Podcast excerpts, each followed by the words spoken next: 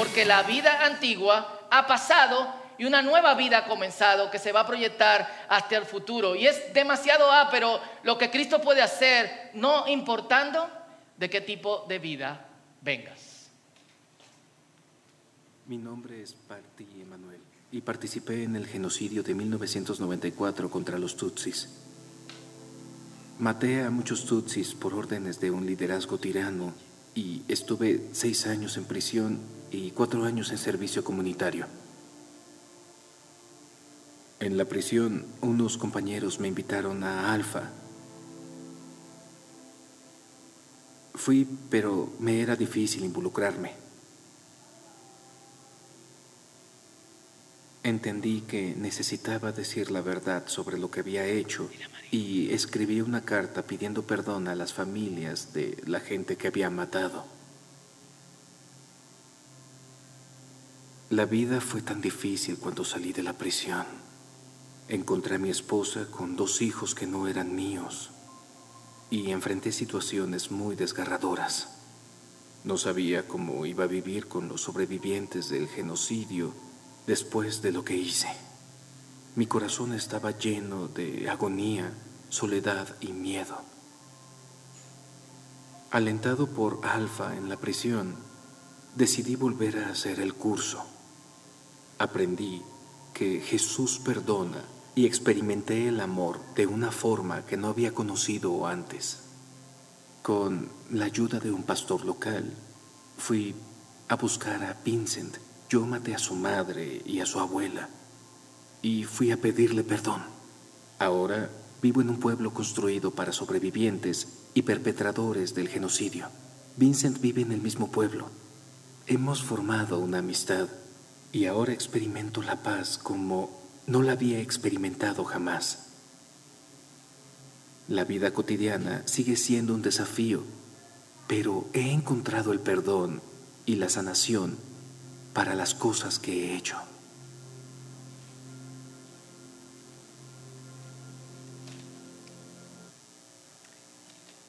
Y sorprendente, ¿no? Que una persona que haya vivido de,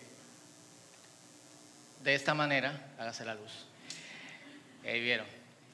Eh, no solamente Dios lo haya perdonado, sino también la persona a quien, una de las personas a quien le hizo eh, bastante daño. Y la vida cristiana es una lucha. Es una lucha entre nosotros y otras cosas, pero también y nosotros. Y con eso quiero decir, entre la parte de nosotros que quiere agradar a Dios y la parte que a veces no sabemos cuál es, que no quiere. Y a eso no le ayuda la situación de que hay pecados, como el tipo del, como lo del tipo del video, repugnantes, eh, Quizás si alguno de nosotros estuviese en la posición en que se encontraba el que ahora es su amigo, probablemente no lo hubiésemos perdonado. O hay que preguntarle a este muchacho cuál fue el proceso hasta, eh, hasta su perdón. Y afecta, este tipo de pecado afecta a mucha gente. Y es sorprendente que Dios tenga misericordia de gente así. Pero también nosotros creemos que hay pecados, pecaditos y pecaditititos. hemos creado un ranking en donde hay pecados aborrecibles, pero hay otros pecados que no son tan fuertes y otros que ya no sabemos si son pecados o no.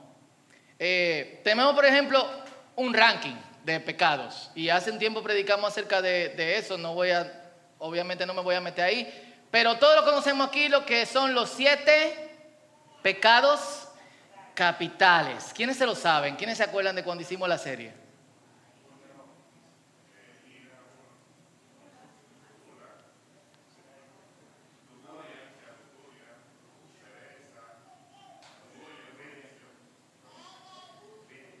Full. Uno de esos pecados dentro de este ranking oficial es la glotonería, que de hecho parece que ya no es un pecado. Mucha gente que cree en Dios y que ama a Dios profundamente, come más allá del horizonte. Eh, los millennials no entienden eso, pero había unos muñequitos de... Lotón del Caín, mira, espada del augurio, quiero ver más allá de lo evidente. Eh, y realmente no sienten remordimiento. De hecho, los cristianos somos famosos por comer sin parar. Algunos dicen que, que la Biblia dice, comerán y no se cansarán. No es eso, hermano. Dice, correrán. No sé qué traducción usted está leyendo. Isaías capítulo 40, versículo 30. Correrán, no comerán y no se cansarán. Pero algunos lo han traducido así se lo, lo tienen eh, hasta, eh, hasta adentro. Pero nosotros también juzgamos al adúltero, pero disfrutamos los chismes.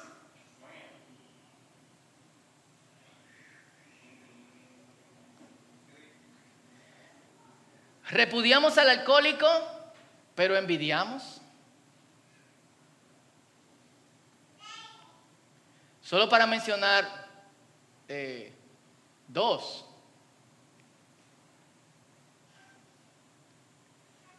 Eh, consideramos que gente así, no quizá Dios no debería perdonarlo, pero el celo es de hecho muy común.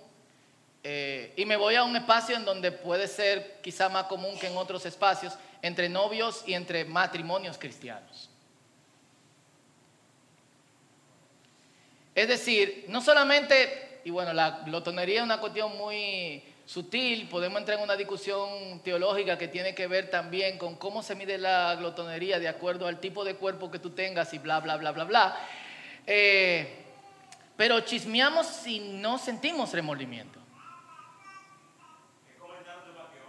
¿Eh? A veces, a veces así. Es para que ore, oíste. Eh, envidiamos y nos sentimos ligeramente mal, pero no porque sentimos que estamos pecando, sino porque, ¿por qué Dios no me da eso que Él tiene? Porque yo y Dios somos uno con el universo. Y si lo que leímos en Efesios es real, debemos también considerar que la vida nueva requiere que nosotros nos apartemos de esas cosas que parecen cositas, porque la cosa es así. En las escrituras el pecado es primero una, una entidad.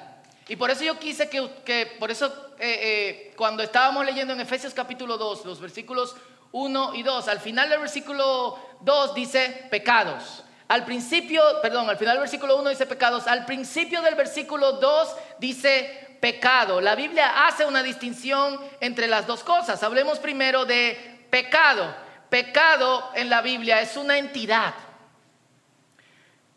en singular. No es necesariamente las cositas que nosotros hacemos, sino es lo que nos lleva continuamente a hacerlo.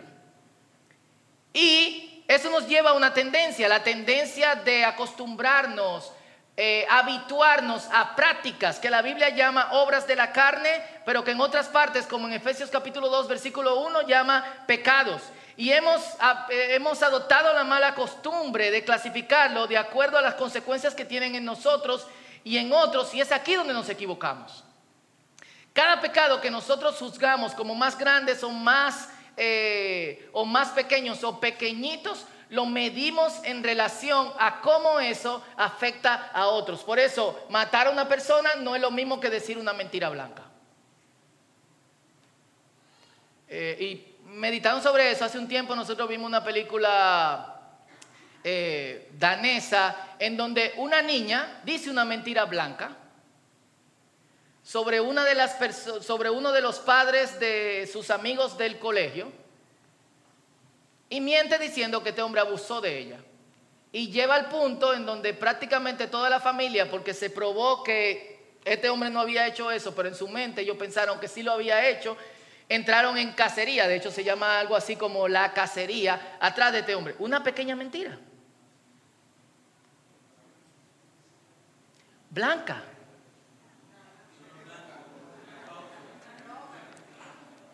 No sé, fue una niña, porque ustedes la juzgan así, pecado.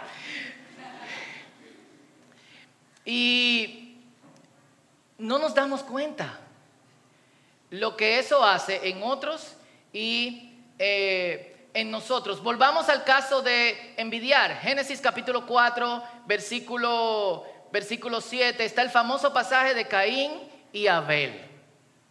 Y el problema primario de Caín fue que sintió contra su hermano Abel dos pecados que usualmente sentimos, pero consideramos pequeños. Celos y luego envidia. Y esto es lo que Dios le dice a Abel, a Caín. ¿Por qué estás tan enojado? ¿Por qué te ves tan decaído? Serás aceptado si haces lo correcto. Pero si te niegas a hacer lo correcto, entonces ten cuidado. El pecado está al acecho. Aquí el pecado no es eh, los pecados, sino la entidad. Lo pone como una fiera que está como... ¿Quién ha tenido gato aquí o quiénes tienen gato? Una de las cosas más fascinantes de los gatos es que se quedan tranquilos. Y a mí me entretiene eso pila. Porque se quedan como... Y tuve un lagarto allá. Y los gatos se quedan como... El lagarto se mueve, el gato se mueve lentamente. Hasta que... El pecado es una cuestión así. Quise decir vaina, pero no quiero pecar. Pequé. Oh. acecha, pero esto es lo que dicen las escrituras. No solamente acecha, sino que está ansioso por controlarlo, pero tú debes dominarlo y ser su amo. Desde que inician las escrituras y el pecado es relativamente nuevo, Caín y Abel tienen unos 40 años, probablemente 30, 35 años después de que Eva le dio del fruto del árbol de conocimiento del bien y del mal, hay que reducirlo este nombre, pero bueno, a su esposo, probablemente también a sus hijos, y eh, es algo que quizá la gente no entiende bien esta sensación. Dios se lo está explicando a Abel y está marcado en las escrituras para que nosotros lo sepamos. Cuando tú tienes una tentación a chismear, a envidiar, a entrarle a trompar a alguien, a hacer, a robar, a mentir, a lo que sea, eso tú entiendes que te controla y tú entiendes que de alguna otra manera tú no puedes controlarte, pero esto es lo que dice las escrituras estás echándote. Y tú eres que sabe. Tú eres que sabe. Y vamos al caso de, del chisme. Y este es un texto bastante interesante en Santiago capítulo 3, de los versículos 6 eh, al 10. El libro de Santiago es fuerte. Es como, como que sale una mano de la Biblia. Yo le recomiendo, si usted lo va a leer completo, que después de cada capítulo vaya a los salmos. Capítulo 1, Salmo 23, Señor es mi pastor, nada me faltará. Capítulo 2, vaya al Salmo 18, estaba desbaratado, pero el Señor recogió toda mi pieza y me unió. Capítulo 3, eh, vaya al Salmo 63 y así sucesivamente, porque eh, es fuerte. Y esto es parte de lo que dice Santiago. Dice que que las palabras, lo que se dice con la lengua, son como una pequeña chispa que pueden incendiar todo un bosque. De todas las partes del cuerpo, la lengua es una llama de fuego. ¿Eh? Es un mundo entero de maldad que corrompe todo el cuerpo. Puede incendiar toda la vida porque el infierno mismo la enciende. Así como Pablo se imagina a nosotros morando con Cristo en los lugares celestiales. Santiago se imagina nuestra lengua amputada en el infierno. Jalándonos constantemente a hacer lo que no está bien. El ser humano puede domar toda clase de animales, aves, reptiles y peces, pero nadie puede domar la lengua. Es maligna, incansable, llena de veneno mortal. Leamos el Salmo 23. El Señor es mi pastor nada me faltará. En lugares dedicados pastos me hará descansar, junto a agua de reposo me eh, pastoreará. Envidia, chisme, pongamos este, pequeñas miradas lujuriosas que no hacen daño. Y esta es la cotorra de algunos. ¿Eh?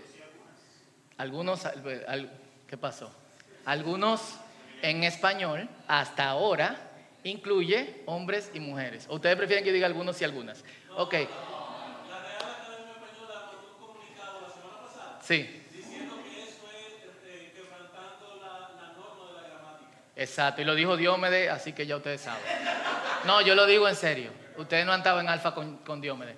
Eh, eh, algunos dicen que es la segunda mirada del pecado.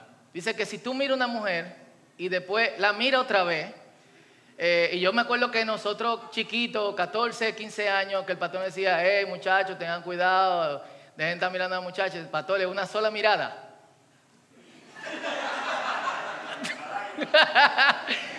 no, hemos cortado. Eh, ahí, eh, algunos dicen, solo estoy admirando la perfección del cuerpo humano. David subió al techo.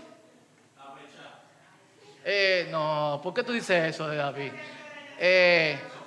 y en palabras de una prédica que, fue la primera prédica que escuché sobre esta historia de Segunda de Samuel capítulo 11, dice que miróle, gustóle, llamóle y preñóle.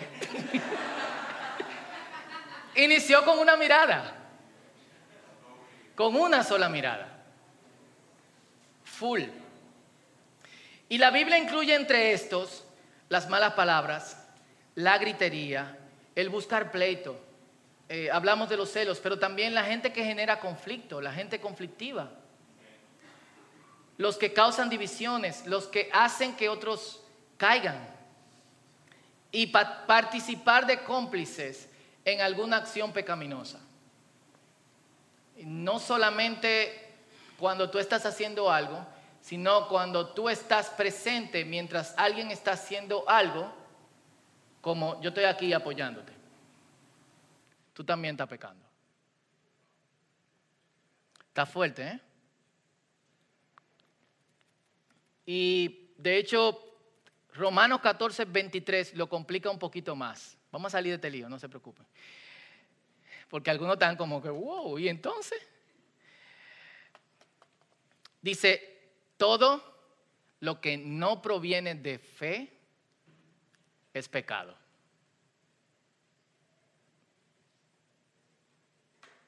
Qué fuerte eso, ¿eh? Y aquí está hablando del pecado, obviamente, la entidad. Y muchas veces, pongámoslo así, tú estás metido en un lío y en vez de confiar en Dios y decir la verdad, sabiendo que Dios puede protegerte, tú confías en ti, es decir, no tienes fe y mientes. O te falta dinero. Y te dan la oportunidad de ganarte un dinerito de manera ilícita. En vez de confiar en Dios, eso se llama falta de fe, tomas el dinerito de manera ilícita. Y así sucesivamente. Y lo que quiero decir con esto es, todos nosotros que, nos hemos, que se nos ha proyectado de una vida pasada en donde estábamos muertos, es decir, desconectados de la fuente real de vida que es Dios.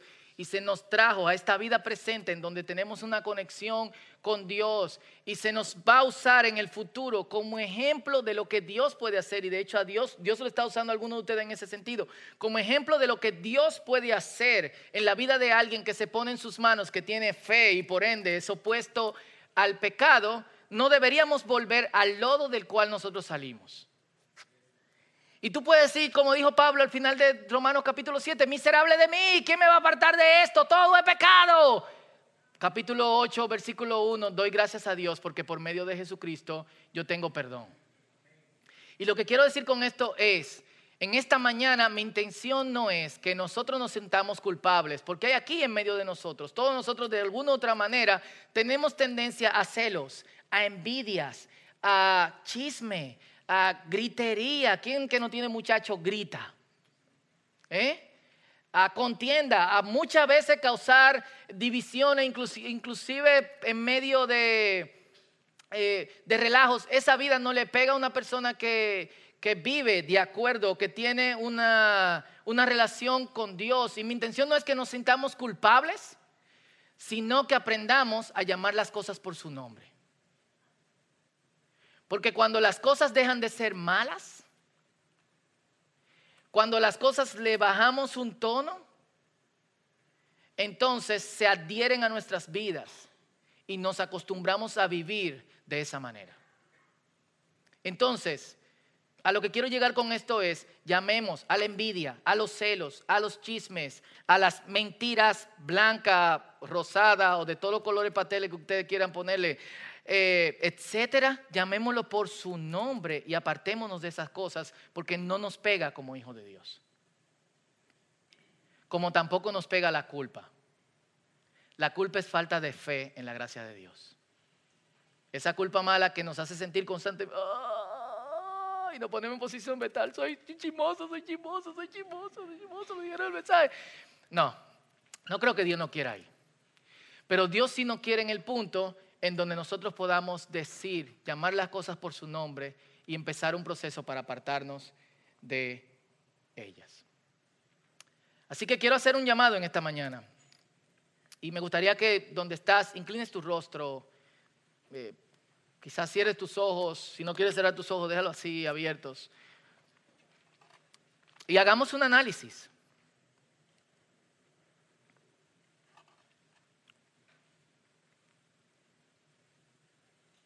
Hagamos un análisis serio.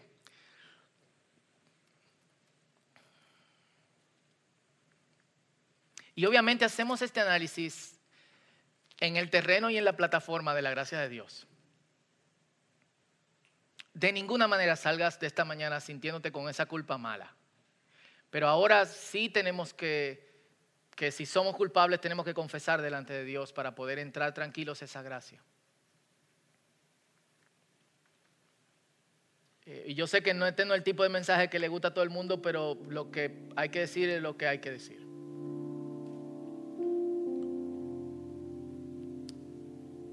Es también un llamado personal.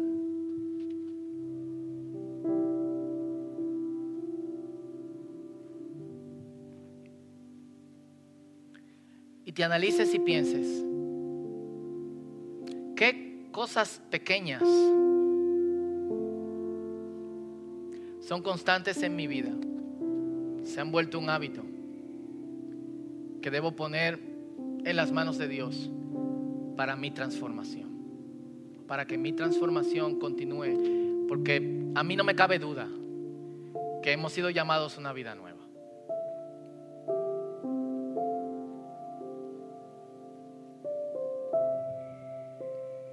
y empieza con ese análisis personal.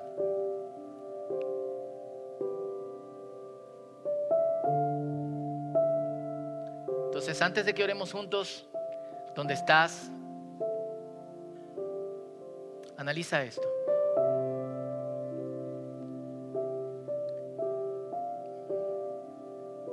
Este es tu tiempo con Dios.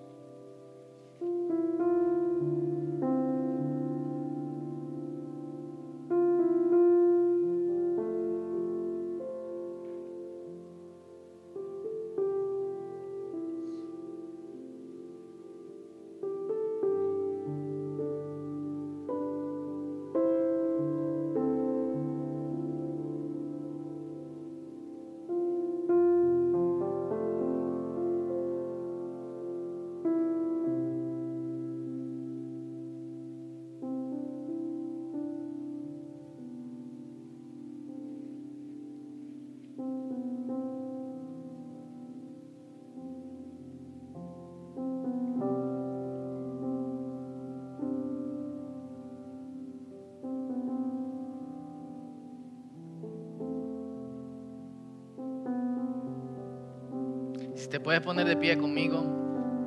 Vamos a orar juntos. Y yo he dado mi propio testimonio en otras ocasiones, yo quiero darlo otra vez. Y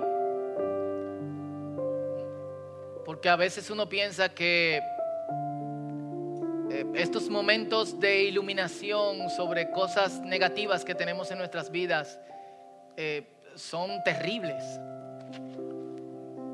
Pero hace años, eh, cuando eh, pensaba que toda mi vida espiritual estaba resuelta y que, que, mi conexión con Dios era de otro orden, mientras más me acercaba a Dios, Dios revelaba cosas que realmente yo nunca le, a las que yo nunca le había prestado atención, como el egoísmo. Y eso fue tan duro, tan fuerte para mí, que de repente Dios revelara lo, lo egoísta que en mi interior yo era y que nunca lo había visto, era mucho más fuerte que eso. Pero dio paso a un proceso que permitió que mi caminar con Dios y de hecho mi relación con otras personas fuera mucho mejor. Y quizás tú puedas ver esto como, wow, qué fuerte pensar en estas cosas. Él, de hecho, lo mejor que pueda pasarnos, que vayamos quitando de nosotros ciertas cargas, eh, porque esto obviamente aumenta nuestra fe. ¿Cuántos dicen amén? Amén. Así que, habiendo pensado lo que has pensado, vamos a orar juntos. Y vamos a poner esto en las manos del Señor. Y donde estás, pon tus cosas personales en las manos de Cristo. Obviamente es probable que mañana sientas deseo de hacer algunas de estas cosas.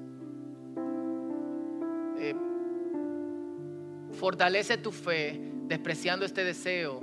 Génesis capítulo 4, versículo 7. El pecado está acechando y deseoso de controlarte, pero tú puedes vencerlo. Te lo repito nuevamente, el pecado está acechándote y deseoso de controlarte, pero tú puedes vencerlo. Amén. Vamos a decirlo con yo. El pecado, dilo conmigo, el pecado está acechándome y deseoso de controlarme. Pero yo puedo controlarlo. Padre, en el nombre de Jesús ponemos todas estas cosas a tus pies. Y te damos gracias porque tú eres un Dios de gracia. Tú no nos desprecias. De hecho, algunos hemos vivido por tanto tiempo con estas cosas que creemos que son pequeñas, pero que causan daño aquí y allá y a veces hacen mucho más daño que una sola cosa que hayamos hecho. Que a veces tiene consecuencias terribles en otros y en cómo se miran y en lo que piensan de ellos y en lo que piensan de los demás. Aún así, tú no has arremetido contra nosotros y hemos experimentado cada mañana tu misericordia, Señor. Y te damos gracias por eso. ¿Cuántos dan gracias a Dios? Gracias. Gracias, Señor. Pero hoy, Padre Santo, habiéndonos dado cuenta de algunas de estas cosas y pedimos que tu Espíritu Santo revele, como dice tu palabra en Juan capítulo 14 y capítulo 15, que el Espíritu Santo nos revela, no solamente para juzgarnos, sino también sobre nuestro pecado, de modo que nosotros podamos acercarnos a Dios en vez de alejarnos de Él. Ponemos esto delante de ti y pedimos perdón, Señor. Abre nuestros ojos. Queremos caminar contigo. Esta vida presente, fabulosa que tú nos has dado. Y queremos ser la clase de persona que tú muestres y que tú digas, mira a mi hijo, mira a mi hija. Tú puedes ser como él, tú puedes ser como ella. ¿Cuánto dicen amén? No podemos por nuestras propias fuerzas pero podemos en ti. En el nombre poderoso de Jesús te lo pedimos y todos decimos amén. Dale un aplauso fuerte al Señor y vamos a adorar al Señor juntos. Gracias por escuchar.